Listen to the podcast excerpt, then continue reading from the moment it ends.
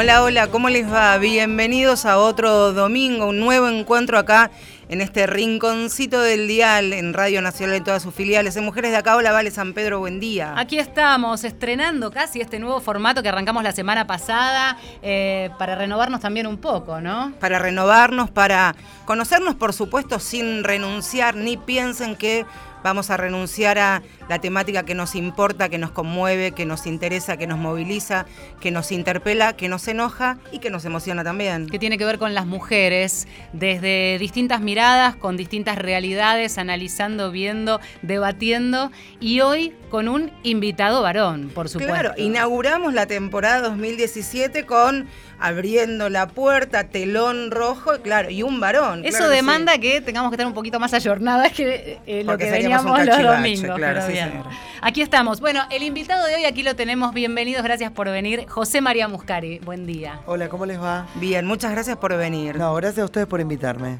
Y te invitamos porque pensamos en un varón, porque viste hay una cosa de pensar a las mujeres eh, feministas o que luchan por los derechos de las mujeres como si fuéramos un gueto donde el varón queda fuera. Y nosotras vivimos integrando al varón desde sus distintas miradas eh, porque nos importa mucho lo que piensan, porque básicamente lo que se pelea es la igualdad, no esa cosa de que creen que estamos en las antípodas, ni mucho menos. Y también comenzar a romper y movilizar esto de ¿Es posible trabajar con tantas mujeres y salir eh, bien y sano? Bueno, esa es una de las primeras preguntas. ¿Cómo es para un varón que más o menos los tres tenemos la misma edad, entre 30 y 40, y ahí quedamos, ¿no? Hasta los 40 vos, ¿no? sí, estamos ahí, entre 38 y 40, Valeria, bueno.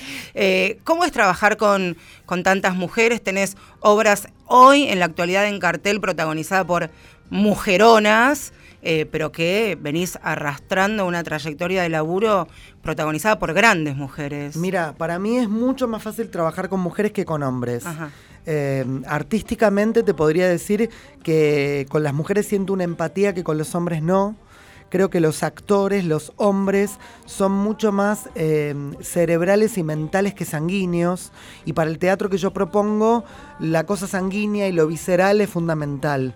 Imagínate que, bueno, ahora tengo varios espectáculos protagonizados por mujeres como Falladas o como Extinguidas y, y en el caso de Casa Valentina es una obra de hombres que actúan de mujer, por lo cual mi gran trabajo con ellos fue que cada uno de ellos encontrara la mujer que tenían adentro sin juzgarla.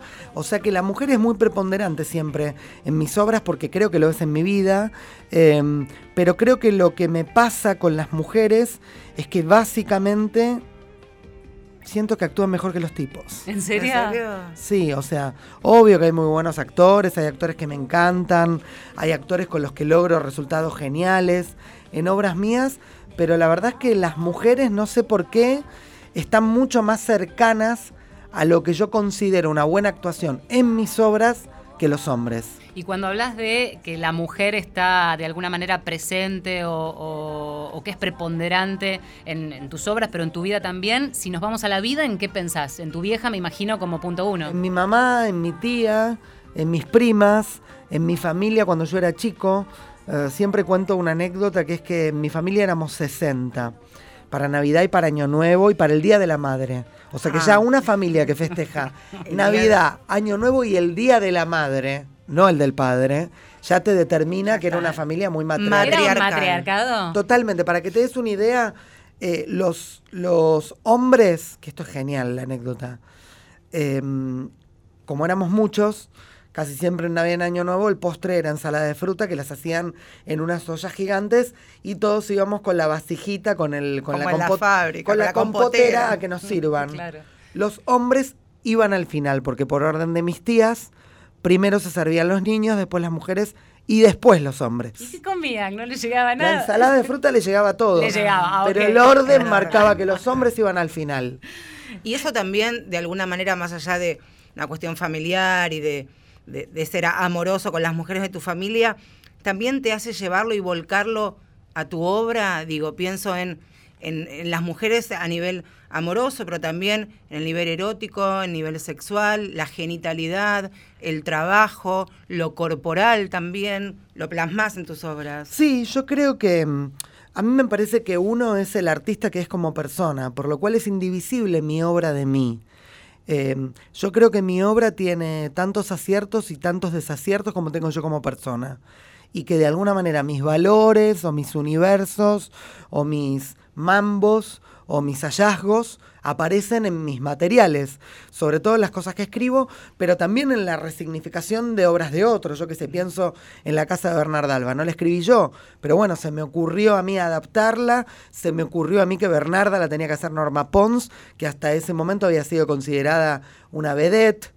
Eh, con todo lo bueno y lo malo del término vedette, nunca había sido tomada en serio como actriz. ¿Y te pasa el desafío, tiene que ver con eso? O sea, pensás en una obra, imagino que no, no habrás pensado en Norma primero antes que en la obra. En el momento en el que tenés la obra adelante y la adaptaste, y cuando tenés que buscar una actriz, ¿pensás en esas rupturas que suponen alguien que está asociado a un papel y de repente... No, no porque cuando armo un elenco nunca pienso en lo que le va a pasar al otro.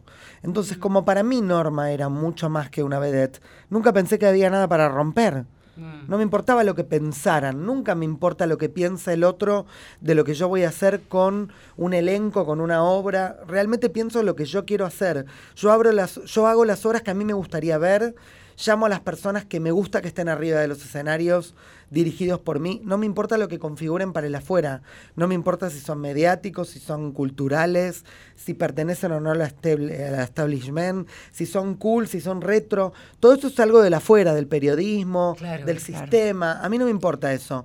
Yo siento que yo soy mi propio sistema, que una obra mía y lo que yo propongo para hacer ya es un marco suficiente para que adentro pueda actuar alguien muy cool o alguien muy mediático o alguien muy retro o alguien muy actual.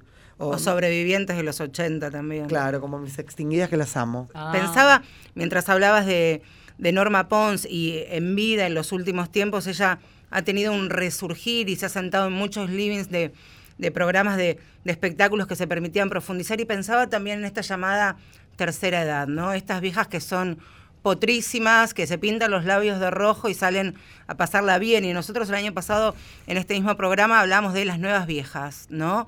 Estas minas que si van por la calle y le gusta un pibe que tiene 30 años menos y el pibe se calienta con ella, van y la pasan bien, van para adelante y lo viven de otra manera. También lo viven en el mundo del deporte, digamos, esperar que los nietos crezcan y hacerlo y pasarlo bien. ¿Te pasa eso también de conmoverte con las nuevas viejas? Mira, eh, me cuesta mucho pensar en, en, por ejemplo, inmediatamente hablabas y hacías toda esa reflexión y pensaba en las extinguidas y no hay nada de ellas que la puedo, lo pueda asociar a la palabra vieja, ni siquiera nuevas. Es como que son realmente muy modernas ellas, mucho más modernas que cualquier generación de 20 años. O sea, están como muy de vuelta de todo. En la misma obra hay una parte en la que Adriana Aguirre dice que ellas eh, son eh, las sobrevivientes de una clase de mujeres a las que vapulearon, usaron y las tiraron al incinerador, al incinerador, de las sin uso. Ah, y para mí eso es muy claro, digo, para mí ellas son como unas sobrevivientes del mundo del espectáculo, son sobrevivientes del machismo, creo que son mujeres que no existieron porque eran acompañantes floridas de los grandes cómicos de la Argentina, de Olmedo, de Porcel, de Tato Bores, de Sofovich, de Altavista, todas personas que no están cada uno con más, con más o menos valores machistas, pero siempre la mujer como objeto, como decoración, siempre la mujer como acompañante, nunca como protagónica, nunca como destacada, quizás no desde el maltrato, pero, pero también que es una forma de maltrato, no desde la igualdad. Entonces, tuvieron que desaparecer todos estos cómicos, tuvieron que morirse todos, para que ellas queden durante mucho tiempo dando vueltas en la televisión, en el mundo del espectáculo, que aparezca esta idea de extinguidas, que las vuelva a juntar, que el público las elija durante dos años y que pueda ver que estas minas que durante mucho tiempo estuvieron condenadas y autocondenadas a ser las que acompañaban a determinados tipos son mucho más que esa imagen frontal, que tienen relieve, que tienen historia de vida, que tienen pliegues, que tienen emociones, que les pasaron cosas que las pueden contar, que se pueden parar arriba de un escenario, que pueden defender, que pueden ser gestoras de su trabajo, que pueden ser éxito. Tanto más que la bomba sexy. Vamos a decir que Extinguidas, eh, bueno, tiene un elenco enorme, pero yo me anoté algunas para no olvidarme. Noemí Alan, Adriana Aguirre, Luis Albinoni, Silvia Peirú, Beatriz Alomón, Sandra Smith, Patricia Dal, Pata Villanueva, Mimi Pons y esta, no sé cómo pronunciarla. Nanim Timoico. Tenés muy... sí, eso que soy locutora, eh, pero Albinoni cambió, ya no está más esta temporada. y estuvo eh, Camila Pericé también. Exactamente. Bueno, eh, pero fuimos a buscar a Noemí Alan. Dios. Sí, y escucha lo que dijo. Mm. Hola, ¿cómo les va a todos mis amores? Acá me convocaron para que hablara de José María Muscari. No se puede describir en palabras sencillamente lo que yo siento por José. Es un ser humano maravilloso, ni hablar como autor, como director, como dramaturgo. En mi caso es muy especial porque yo ya hice con él Escoria, eh, que fue una cosa ya medio off, no tan comercial como ahora la de Extinguidas.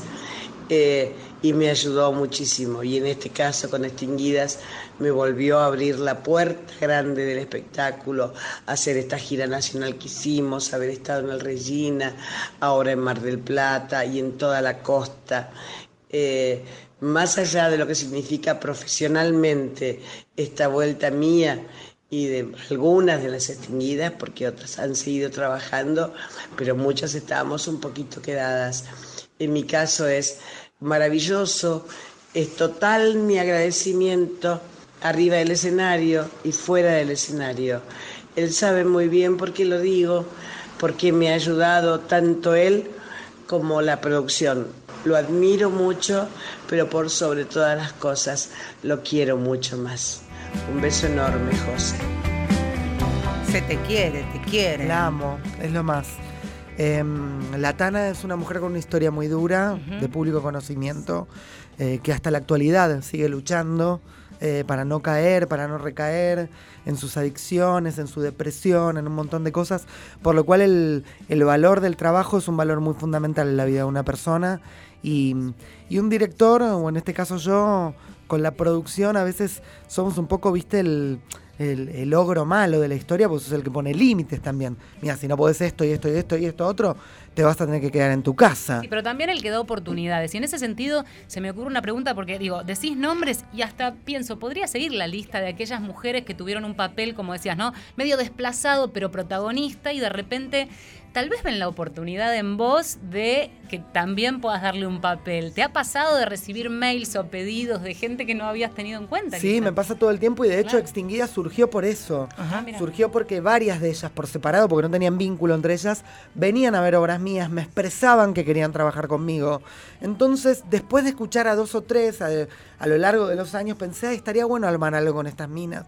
Y así empecé a pensar en la idea, después apareció con fuerza porque en realidad Extinguidas vino a cerrar el corolario de una especie de trilogía que yo había comenzado con esta obra Escoria, que fue en el off, la continué en el teatro oficial con póstumos eh, y, me parecía que faltaba la tercer pata, que era el teatro comercial, y así apareció Extinguidas hace dos años, que no para de darme satisfacciones. Pero bueno, el caso de la Tana es un caso muy fundamental en el sentido de, de la lucha de una mina, de una mina sola, sin un tipo al lado, de, con debilidades, con problemas como tenemos las personas. Lo que significa para una mujer en nuestro país, una mujer que, ya pasó la, barrera de los 50, decir públicamente, soy débil, estoy luchando contra mis adicciones, todos los días, quienes tenemos personas cercanas que o tienen problemas con el alcohol o con cualquier tipo de drogas y quieren curarse, también para ella tiene dos hijos y pensaba y te escuchaba mientras decías, pensaba también en este elenco y lo que significa la maternidad en estas mujeres. Mm. Eh, porque ella, digo, lo cuento porque públicamente en alguna oportunidad, alguna ha tenido la posibilidad de adoptar una, una niña, otras han realizado tratamientos y no han podido ser madres, algunas han ensamblado familias. Digo, también casualmente o no, este, algunas cosas se unen, ¿no? Lo que significa para nosotras las mujeres este mandato patriarcal que sí o sí tenemos que tener pibes. Sí, para mí pasa algo mm, en, todo aspecto como del formato de la mujer con extinguidas. Eh, yo creo que por eso la obra es un éxito tan contundente, por eso emociona, por eso el público se divierte, porque realmente es como medio, em, son como arquetipos de vidas las que están ahí arriba con vidas muy opuestas. O sea, imagínate que la distancia que hay entre la vida de Noemí Alan y su mundo de adicciones con la maternidad frustrada de una Adriana Aguirre, que es una mina hipersana, y lo que lo cuenta en la obra y que es algo que no se conoce, y en el medio, no sé, Mimi Pons y haberse casado y haber tenido hijos y dejar la profesión porque el marido le dijo, mm, yo no quiero que mi mujer siga trabajando y que sea vedette y otros la miren en un escenario. O sea, es como el lado B de esa cosa que sí las une, que, que fue ese momento de, de, de, brillar y, que era tan efímero. Y detrás se contaban, se tejían esas historias que ahora se ponen a la luz y se cuentan. Vos decías, eh, José María, estamos en Mujeres de Acá con José María Muscari, eh, que tuvieron que morir todos estos capocómicos para que ellas de alguna manera se liberen o crezcan o eh, se resignifiquen. ¿No crees que también, más allá del laburo que, que se viene haciendo desde algunos medios de comunicación, hay un cambio de paradigma en el cual la mujer se ubica principalmente ella eh, desde otro lugar? Yo creo que hay un cambio de paradigma para las nuevas generaciones, pero que es muy, muy difícil para mujeres de esta generación y con todo eso aprendido desaprenderlo y ubicarse en ese nuevo paradigma. Porque una cosa es que, no sé, que una chica joven, no sé, que Calu Rivero, te doy un ejemplo, mm. eh, se ubica en el paradigma de la mujer hoy. Y otra cosa es que estas minas que vivieron en ese machismo arcaico que nos lideró y lamentablemente en muchos aspectos nos sigue liderando, puedan ubicarse con la misma facilidad que la nueva generación mm. en ese nuevo paradigma. Lo escuchan, lo entienden, pero todavía tienen mal aprendido un montón de hábitos que lamentablemente no se van solamente porque el paradigma cambió, porque el paradigma no te cambia tu historia de vida. Entonces seguís teniendo miedo, seguís teniendo presión, seguís sintiendo que vales menos. O sea, eh, a mí me encanta trabajar con ellas, pero llegó un momento donde le dije, chicas, a mí no me agradezcan más. No me agradezcan ni en las notas, ni me agradezcan a mí, porque yo no soy el salvador de ustedes. Ustedes están haciendo este éxito porque lo hacen, porque la gente las quiere ver, porque son buenas actrices y porque lo hacen bien. Si lo hubieran hecho mal, les digo, vayan a su casa y pues llama a otra. Claro. No es que yo soy viste, el pastor de la iglesia evangelista que las vino a salvar. San Moscari. Claro, pero digo, en ese sentido, ¿por qué tanto agradecimiento? Porque tienen mal aprendido, porque quizás en algún recóndito lugar mal aprendido de ellas, por toda esta historia que tienen, creen que quizás este éxito no es de ellas y es mío y me lo merezco yo y ellas no. Totalmente. Y hablando de éxitos, vamos a hablar de otro éxito, pero primero escuchamos la música. Claro que sí. Este Comete una frutita. A ver.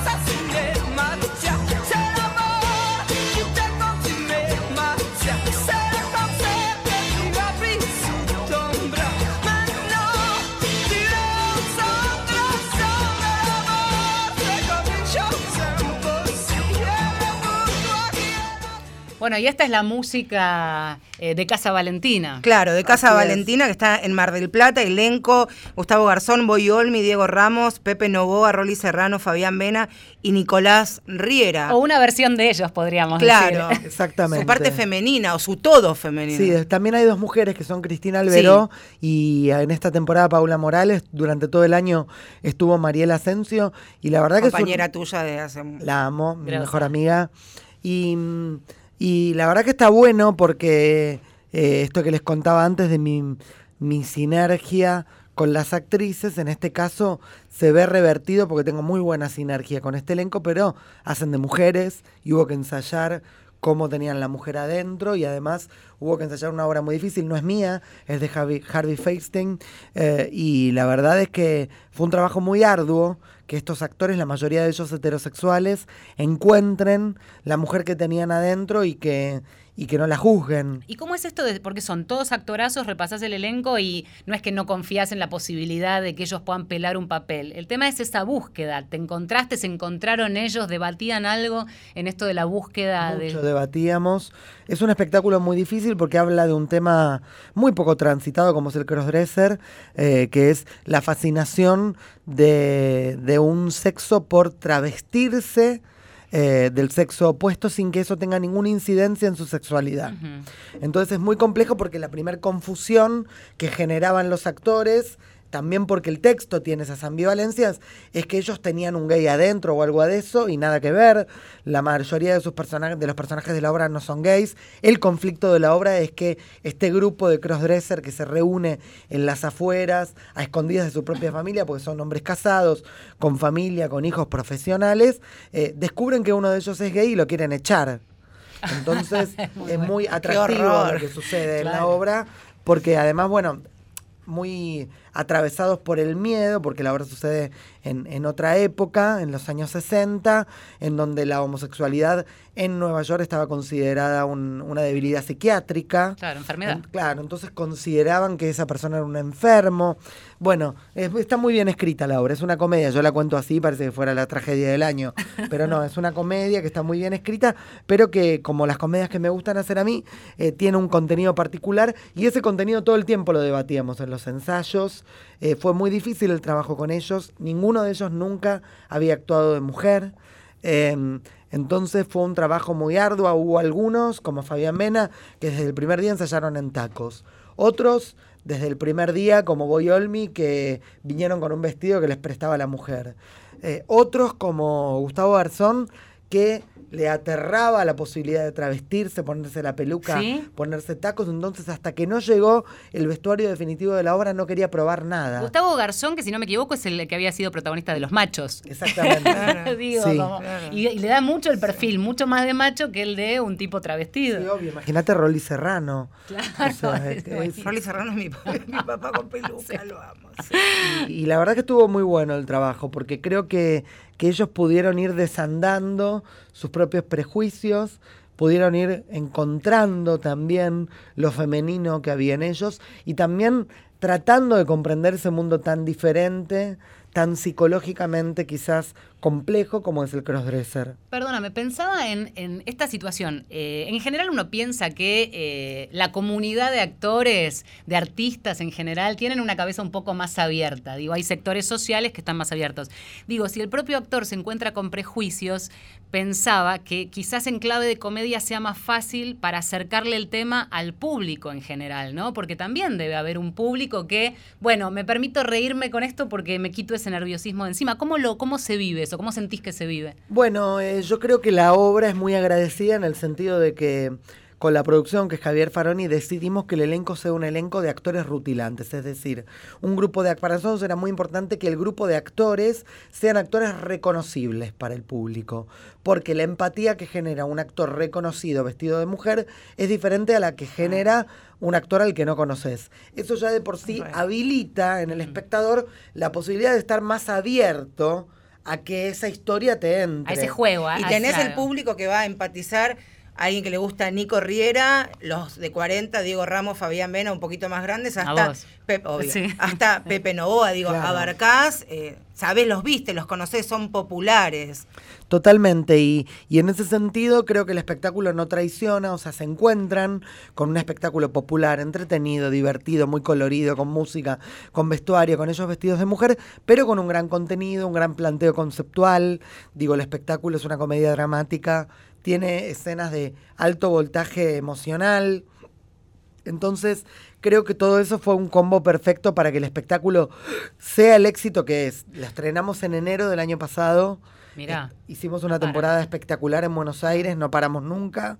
Debutamos en Mar del Plata, la obra está entre las dos más vistas de, ah. de, Mar del Plata, después del otro lado de la cama, lo cual es mucho decir en una temporada difícil donde la gente ¿no? tiene dinero. Digo, estar entre las cosas más vistas para mí es una gran alegría. Un lujo. Hablando de las obras en cartel, podemos pasar a la que a la que teníamos también preparada, ¿no? Falladas. Falladas, claro, falladas que eh, está en Buenos Aires y hablábamos con José María antes de salir al aire que muchas de estas actrices en otras circunstancias, en otros trabajos, han marcado nuestra adolescencia. Mira, Valentina Bassi, Cecilia Dopaso, Laura Novoa, Andrea Politi, Patricia Palmer, Laura Novoa, que en tu mismo, en tu compañía también está su padre. Claro. Este Pepe Novoa está en, Casa Valentina. Patricia Palmer, que es una de, sus falladas, y nosotros hemos. ¿Vos eras no, veías novelas? Obvio. Bueno, hemos crecido viendo a Patricia Palmer, aparte de talentosa, una de las mujeres con las caras, los rostros más hermosos. ¿La querés escuchar? A ver qué dice Patricia Palmer para vos. A ver qué Ver qué dice.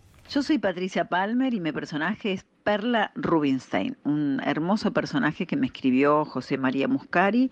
Fue un personaje que creo que fuimos encontrando entre los dos.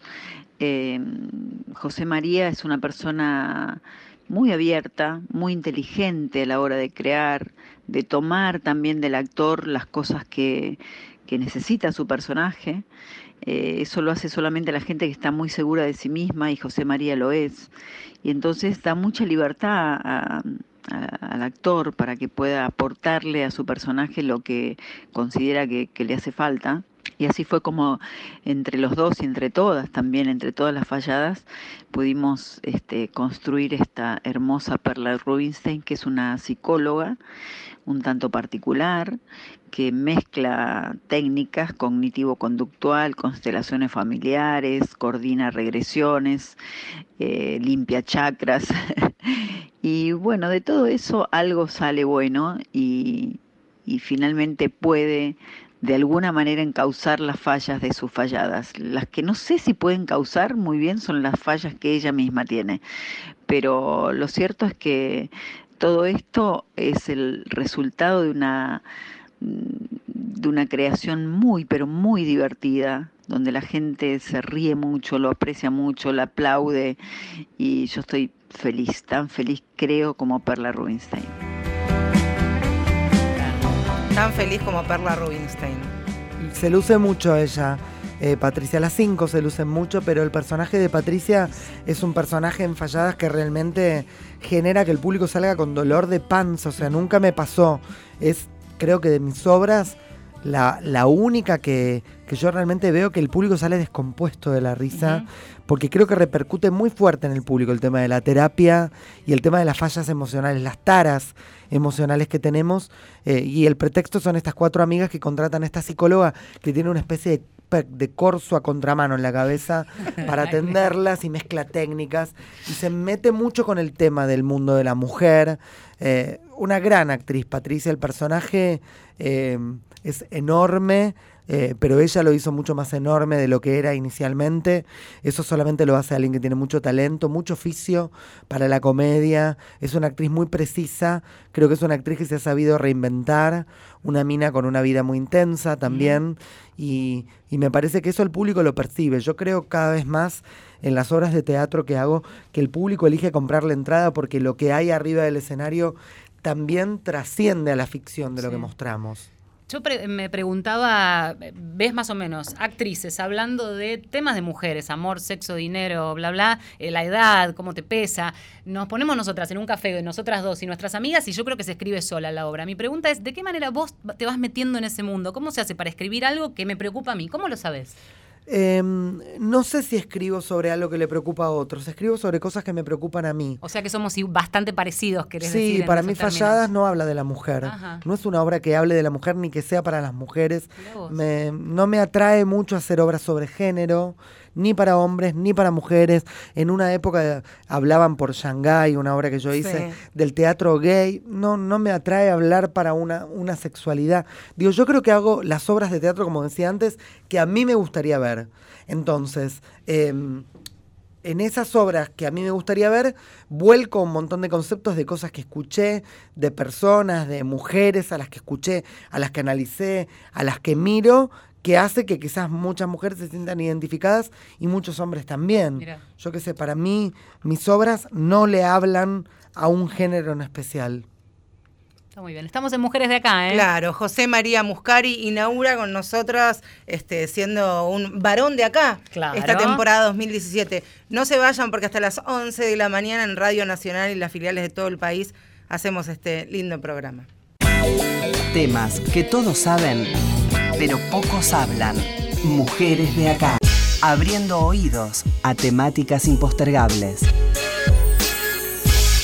Mujeres de acá.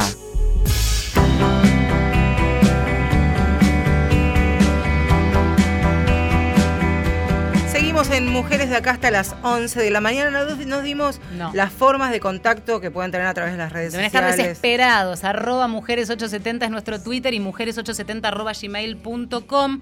Hoy, en este programa en el que tenemos un invitado muy especial. eh, mate no te convidamos, no sé si sos de mate. No tomo mate, No, no. ¿Viste? José le, le veíamos, ¿no? La- Agüita y fruta. Con el agua mineral estoy perfecto. Ahí está, José María Muscari. Voy a contar una infidencia que seguramente él no se acuerde, pero yo sí. Ay, yo sé cuando dice así temo. A ver.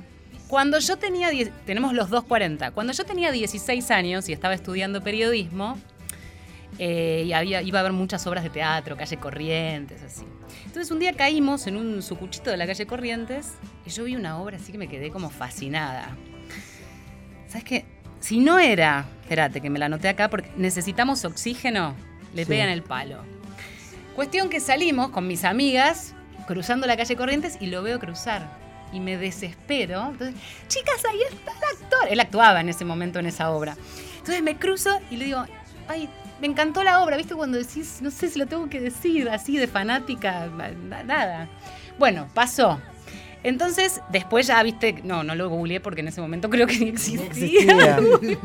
Para, y entonces él no estaba así. Él tenía unos rulitos tipo Juli, mi hijo, que tiene unos rulitos muy Motas, chiquititos bucles. así, unos bucles. Bueno, y entonces eh, yo tenía que presentar un trabajo práctico en la facultad. Y digo, le voy a hacer una entrevista. Entonces lo busqué y nos sentamos en un bar de Corrientes, hicimos una entrevista. Tengo el cassette, ¿sabes que no lo traje? Ay, vale. Ay, no, no, me acabo de acordar. Tengo el cassette con la entrevista a José primero, María Muscari. aprobaste 16 años tenía. No era para probar, era para presentar Ah. una especie de entrevista. Después 16 los dos, claro. Los dos, año. los dulces Vos sos 16. escorpiano, Unos ¿no vi? Y yo dije, este chico va a llegar lejos. No sé, viste que lo sentís. Y ahora estaba contando y tenés más de 60 obras. en Sí, ese. pensé que más de 60 años, ¿no? y después, montón. bueno, nada, así que es lindo, Sí, ¿viste? claro. Es linda la anécdota. Y una obra de, de- ya que estamos así en, en, la, en el En el túnel crecimiento, del en el túnel del tiempo. No, una que me mató fue Mujeres de carne podrida. Que, o sea, después lo empecé a seguir, entonces, pero este estrenaba, viste, en un momento le dejás, le, le perdés el tren, porque estrena 20 horas por, por minuto.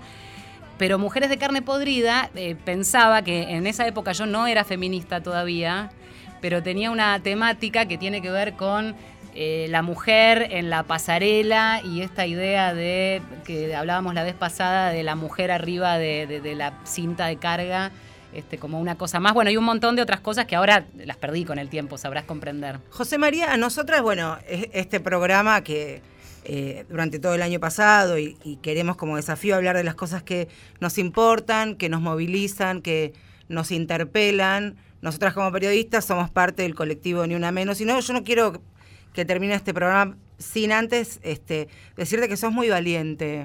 Cuando cualquier persona vive alguna situación o ve alguna situación que sabe que alguna persona cercana está transitando algún grado de violencia, ya sea física, verbal, sexual, económica, de las formas que uno imagine, piensa o quiera averiguar y tiene el valor para poner una, una alerta y una alarma y pedir ayuda, ahí está el cambio cultural que nosotras también creemos que, que está bueno instalarlo, que seguramente haya pérdidas en este decir yo te voy a resguardar, es muy probable, pero a veces la ganancia es mucho, es superadora a cualquier enojo, a cualquier circunstancia. Estoy hablando que José María se alertó de, de situaciones de, de violencia que, que vivió Bárbara Vélez, eh, ¿cuánto hace? ¿Un año y medio? ¿Un poquito más? Sí, un año y medio. este, y que me parece que ese paso al comprometerse por lo que le pasa a la otra es, es sanador. Así Mm. que nosotros lo charlamos mucho con Vale, eso. Lo que Sí. significó. Fue fuerte para vos transitar eso, ¿no? Sí, la verdad es que sí, fue fuerte, fue sorpresivo, inesperado, inmanejable, porque uno no sabe cómo manejarse en una situación como esta. Eh, pero bueno, la verdad que ahora y al tiempo yo estoy muy tranquilo y muy conforme con lo que hice.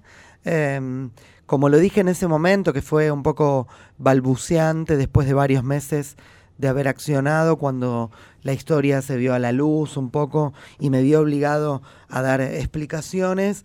Em, si bien nunca mm, ejercí una opinión sobre cada uno de los involucrados, porque esa opinión la tengo en privado y en ese sentido creo que a diferencia de Barbie o de Federico, eh, tengo un perfil diferente, yo siento que soy una persona muy mediática porque mi trabajo me vuelve mediático, pero no me atrae ser yo la noticia, me atrae que mis obras lo sean, por lo cual en ese momento, a pesar de que era difícil de entender, porque yo hablaba eh, relativamente poco, porque hay cosas que no las diría nunca en la televisión. Em, siempre dejé muy en claro que, que, para mí cuando uno se entera de algo hay que hacerse cargo de eso que uno se enteró. No, no, no puedes hacer como si nada o tratar de, de, de que no se note o digo, en el momento me generó muchísima angustia la situación, me llevó a una terapia especial para ver qué hacer, todo muy urgido, porque imagínate que me enteré y a la, a la, terapeuta especialista en, en, el tema fui a la mañana siguiente, o sea, no, no, no dejé pasar mucho tiempo, pero eh, en todo ese momento y en todo esta, este capítulo mediático, a mí me dejó un montón de, de enseñanzas que me dejan muy, no sé cómo decirlo, como muy tranquilo, me parece que estuvo bueno el mensaje que yo pude dar con mis palabras, pero también con mis acciones. Y con el comportamiento de eso hasta acá también, a lo largo del tiempo. Digo, a mí, como toda la trifulca mediática alrededor del tema, nunca me interesó. Entiendo perfectamente de los medios, entiendo eh, nada, los intereses de cada uno de los involucrados, los trabajos que desarrollan, etcétera, etcétera. Pero bueno, todo lo que yo hice tenía que ver con un marco de lo personal. Y en ese sentido, por fuera ya de lo personal, siendo una persona mediática, ¿de qué manera ves o analizás eh, lo que pasa con un tema que se ha puesto sobre la mesa, que se ha, eh, que, que, se ha puesto en los programas desde Chimentos hasta en los noticieros y que de repente la violencia de género habla en todo el mundo? Eh, y eso hace, por un lado, tomar conciencia, pero también que se banalice un poco. ¿De qué manera ves el tratamiento que tuvo, sobre todo en lugares más farandulescos, eh, con otras parejas o con otras denuncias, o como incluso eh, denuncias de anónimos se llevaron a programas de espectáculos porque parece que eso ahora rinde? ¿De qué manera ves el tratamiento mediático sobre los casos de violencia? Mira, em, a mí me parece que el tratamiento mediático alrededor de este tema es el mismo que el tratamiento mediático tiene alrededor de cualquier tema. Un tratamiento mediático. Eh, hay algunos temas, ponele una, una infidelidad de una pareja que es un poco menos... Eh, eh, que es, que es más inofensivo que, que, toquen ese tema mediáticamente que si tocan este tema. Pero yo a los medios, que en general son mediáticos, nunca les pido seriedad, porque la seriedad la busco en otro lado. Mm. Ahora, em, esto es muy personal. Yo prefiero mil veces la banalización del tema antes del tabú alrededor del tema. Porque me parece que la banalización del tema genera que uno pueda decir, no, esto lo están tratando de manera banal, porque este tema es de esta otra manera. Ahora, el tabú alrededor del tema no genera ninguna reflexión. Es un tema que está ahí, latente, guardado, nadie lo habla, nadie lo dice y hablan de otras pavadas. Entonces, en lugar de hablar de otras pavadas, me parece perfecto que la gente que solo tiene la capacidad de hablar pavadas, hable pavadas para que la gente que puede hablar algo más que pavadas, hable algo más que pavadas sobre un tema tan serio como la violencia de género. A mí me parece eso, que desde el fan o a veces desde algunas situaciones que se mediatizan y que están atravesadas por el escándalo, después subyacen preguntas, interrogantes, situaciones que te movilizan y que es muy probable que es esa persona o los mismos periodistas vayan y pregunten a gente especializada, que no es, no es más ni menos que lo que hiciste vos. Este, dormiste esa noche y a la mañana siguiente fuiste y, pediste ayuda y quisiste saber qué herramientas tenías a, disposición. Señores, esto es Mujeres de acá no se vayan, que nos quedan unos 20 minutos hasta las 11 de la mañana. José María Muscari es nuestro varón de este domingo. Porque todavía hay quienes creen que si usas pollera sos más femenina. Mujeres de acá. Y estamos hablando con José María Muscari de su obra que eh, no por nada, por eso lo, elegimos justamente, de alguna manera está atravesada por temática de mujeres, por mujeronas que eh, están protagonizando sus obras, que fueron las protagonistas de sus obras y lo seguirán siendo probablemente, ¿no? Sí, espero que sí, por mucho tiempo más. Aparte de las mujeres que te han acompañado en, en tu vida, tu madre, tus tías, seguramente tus primas, ¿qué otras mujeres te han marcado cuya vida o cuya historia te haya generado o te haya disparado llevarlo a papel y escribir algo? No sé si hay otras mujeres que no tienen que ver con mi núcleo familiar que me hayan disparado. Digo, yo qué sé, un caso que pienso es una obra que hice hace muchos años en el, en el Teatro Sarmiento, dentro del ciclo Biodrama, eh, que fue a partir de la vida de Cristina Musumesi, una físico-culturista, teóloga y diplomada en salud sexual. Momento, vamos de nuevo. Físico-culturista, teóloga y diplomada en salud sexual. Yo iba a una entrenadora que era físico-culturista y un día me enteré que era teóloga, lo cual me partió la cabeza porque dije, ¿cómo una físico-culturista teóloga? Y después me enteré que era diplomada en salud sexual. Buenos días, Cristina, ¿cómo te va? Hola, ¿qué tal? Los estoy escuchando. ¿Cómo estás, José? Lo hizo pisar el palito. Así es, Marcela. ¿Sabes qué sos? no estaba preparado, te lo juro. Juro que no sabía que iban a llamar a Cristina Musumesi. Qué alegría, José, escucharte. Gracias por Ahora nos cuentan todo, porque ahora ustedes se ponen a hablar entre ustedes, pero él estaba hablando, claro, a cualquiera le partiría la cabeza esa combinación. Claro, y cuando la conocí a Cristina me pareció una mujer tan singular, tan especial, tan única, que me pareció decía que estaba bueno hacer una obra sobre ella. Y, un poco amparado por el ciclo biodrama, escribí y llevé adelante ese espectáculo que fue un éxito total, estuvimos un año, fetiche, eh, fetiche en donde varias mujeres actuaban por decirlo de alguna manera, de diferentes partes de esta Cristina. Estaba la Cristina Vejez, que era Hilda Bernard, estaba la Cristina Juventud, que era Carla Crespo, estaba la, la, Cristina Comida, que era Julieta Ballina, estaba la Cristina Transgresión, que era Mariana A, estaba la, la Cristina Sexual, que era Eda Bustamante. Nada más ni nada menos. Claro. Y estaba la Cristina Intelecto, que era María Fiorentino. La verdad que fue un espectáculo muy feliz eh, y una experiencia muy particular, porque fue la primera y la única vez en mi vida en donde una persona viva eh, fue la fuente de inspiración que me dejó abrir de alguna manera y diseccionar su existencia para escribir una obra. ¿Cómo es este, Cristina, gracias por, por estos minutos? Y pensaba también, claro, ¿cómo no le va a hacer, eh, por lo menos, pensar que una mujer que entrena, eh, que es sana, que ha sido la entrenadora de, de José María, físico-culturista, que estudia teología, pero también estudia sexualidad femenina y que hoy da clases. ¿Cómo, cómo viven todas esas Cristinas en la Gran Cristina? Eh, mira, este, la verdad que eh, para mí es algo muy natural porque toda la vida me he dedicado a diferentes cosas y es muy importante ir sintetizando en la medida que vos este, vas estudiando estas cosas en sí. Siempre me dediqué al deporte, con la teología fue un tema muy personal, necesitaba aclarar algunas cosas. La sexualidad me gustó desde siempre, fue un tema que me atrapó desde siempre y todo en realidad tiene que ver con todo porque estás hablando del ser humano, los seres humanos somos materia, psiquismo, espíritu, sociedad, sociales, o sea, vínculo con el otro, que fue el tema que sobre todo tocó José en esta obra Fetiche. Así que para mí no, no es un problema, eh, en realidad es una gran síntesis que voy logrando poco a poco con todo. Está muy bien. ¿Cuántos años tenés, Cristina? 58 años. Y estás en el gimnasio, tengo entendido. En este momento estoy en el gimnasio, me tuve que apartar porque la música está de fondo, así que este, sí, estoy en el gimnasio, como si fuera mi casa. Les quería preguntar también cuál es la, la relación que ambos tienen, en, más allá de hacerlo profesionalmente en el caso de Cristina, de del cuerpo, pero no como solamente como el envase, sino como el cuidado, como el entrenar, como el alimentarse bien. A José María primero le pregunto, después a Cristina. Bueno, en mi caso particular, el cuerpo para mí, bueno, es algo que aprendí de Cristina también, ¿no? Te va a acompañar toda la vida, por lo cual el vínculo que vos establezcas con ese envase va a ser de alguna manera eh, cuál va a ser eh, la, fecha de vencimiento de este yogur que somos.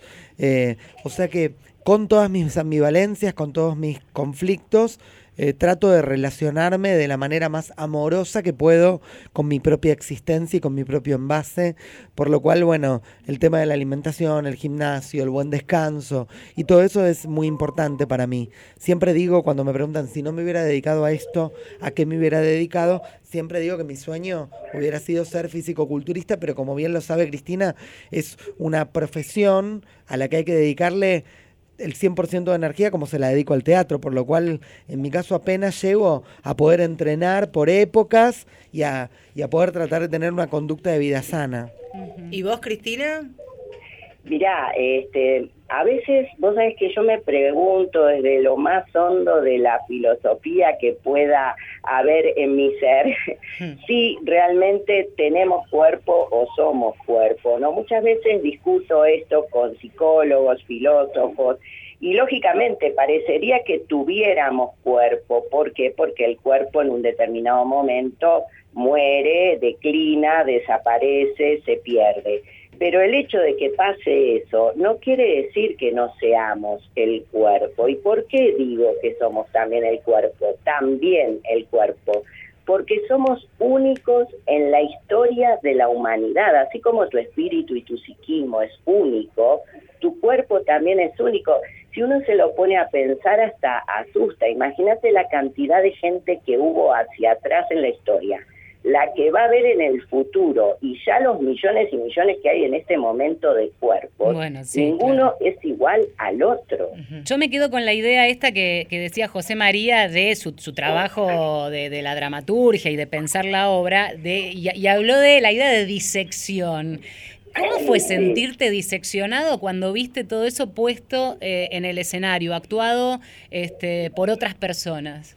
Mira, fue impactante, emocionante. Me acuerdo que José me invitó al ensayo eh, la primera vez y como él bien sabe y todos saben, al principio nada te puede emocionar porque una obra que está en crudo y que recién empieza y que no tiene nada de emoción, a mí no sabes cómo me emocionó y me impactó ver a todas esas tremendas actrices dirigidas por él desde la butaca del, teatro y ellas arriba, que ni siquiera estaban vestidas con el papel inclusive el libreto en la mano.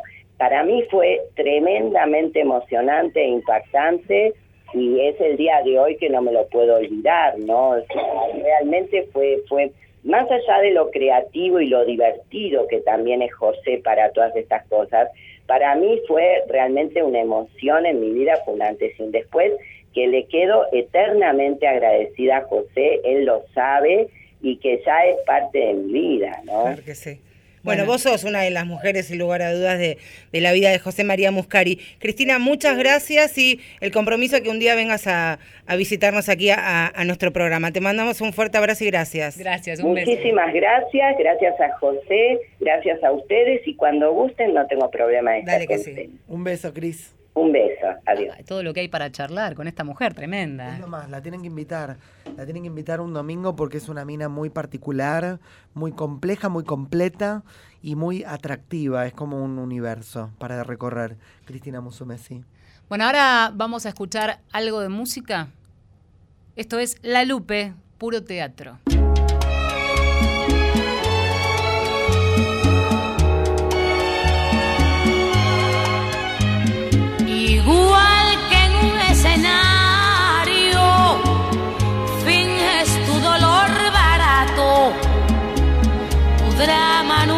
Necesario. Ya conozco ese teatro, mintiendo, que bien te queda el papel. Después de todo parece que esa es tu forma de ser.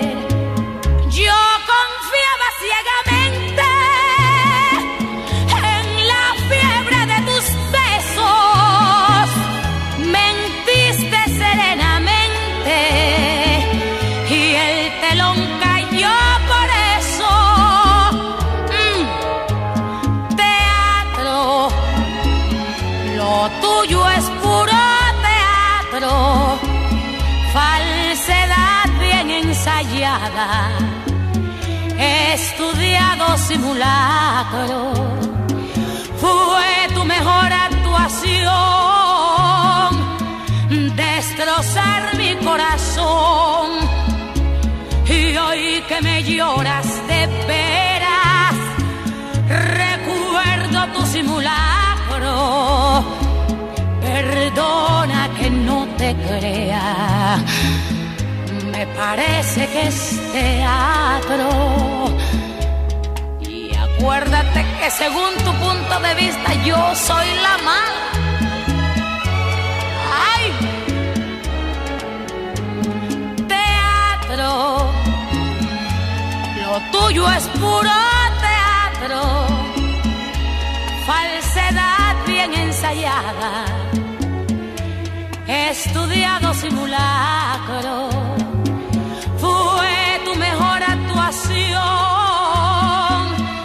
destrozar mi corazón. Y hoy que me lloras de veras, recuerdo tu simulacro. Perdona que no te crea, me parece que es teatro. Perdona que no te crea tuyo es puro. Y aquí tenemos a la banda de sonido de mujeres al borde de, una, de un ataque de nervios de Almodóvar, La Lupe, puro teatro, un tema que elegimos para hablar de eso. Yo no sé, José María, si tengo o no razón, pero podría llegar a asociar a José María con la idea, con la estética de Almodóvar. ¿Alguna vez te inspiró, te gustó, te sentiste identificado? No, la verdad es que nunca me inspiró. Sí, por supuesto que me gusta, es un artista al que súper respeto. No soy fanático de Almodóvar, vi muy pocas de sus películas. Eh, pero, pero no, la verdad es que nunca fue fuente de inspiración, pero sí me lo dicen mucho. ¿Sí? Que hay algo de mis obras, creo que por el mundo de las mujeres, sobre todo, porque Almodóvar también tiene esa cosa del fetichismo con sus actrices, Exacto. de algunas temáticas y todo eso. Pero, pero no más que eso, es como una, como un como, una reminiscencia lejana. Pensaba, y ya nos estamos despidiendo, algo que, que decía José María cuando hablaba de Casa Valentina, este desafío que eh, generó en los actores bucear en su propia vida y encontrar a su parte femenina. Bueno, tal vez en el momento que algunas de nosotras es más fácil encontrar, para mí me es mucho más simple y sencillo encontrar la parte masculina. Bueno, la tienen difícil los varones, parece, encontrar a sus ellas dentro. Bueno, sí, porque me parece que hay mucho prejuicio, eh, pero por suerte cada día más el prejuicio se rompe de a poco. Eh, y para eso creo que Casa Valentina de alguna manera colabora, al menos a ese pequeño sector de público que noche a noche va al teatro y que puede ver en estos hombres tan varones esas mujeres tan enteras que hacen cada noche. Estoy contento de haber eh, colaborado con mi granito de arena a desterrar cualquier complejidad alrededor del mundo de, de las mujeres en los hombres. Y nosotras agradecidas también.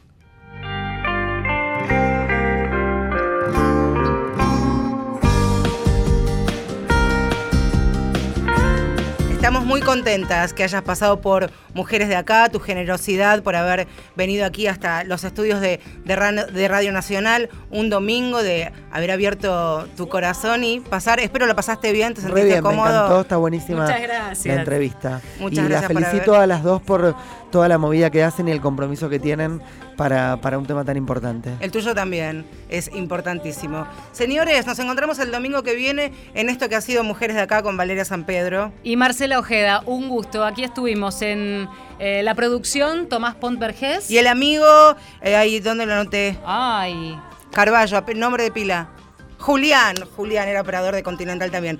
Julián Carballo, guapísimo. Bueno, sí. Chiquito, no. ¿Qué? ¿Vos viste lo que son nuestros varones? Jovencito, los querés decir. Con un tenedor, los dos. Señores, hasta el domingo a las 11 de la, a las 10 de la mañana. Que sigan bien. Chao. Chao.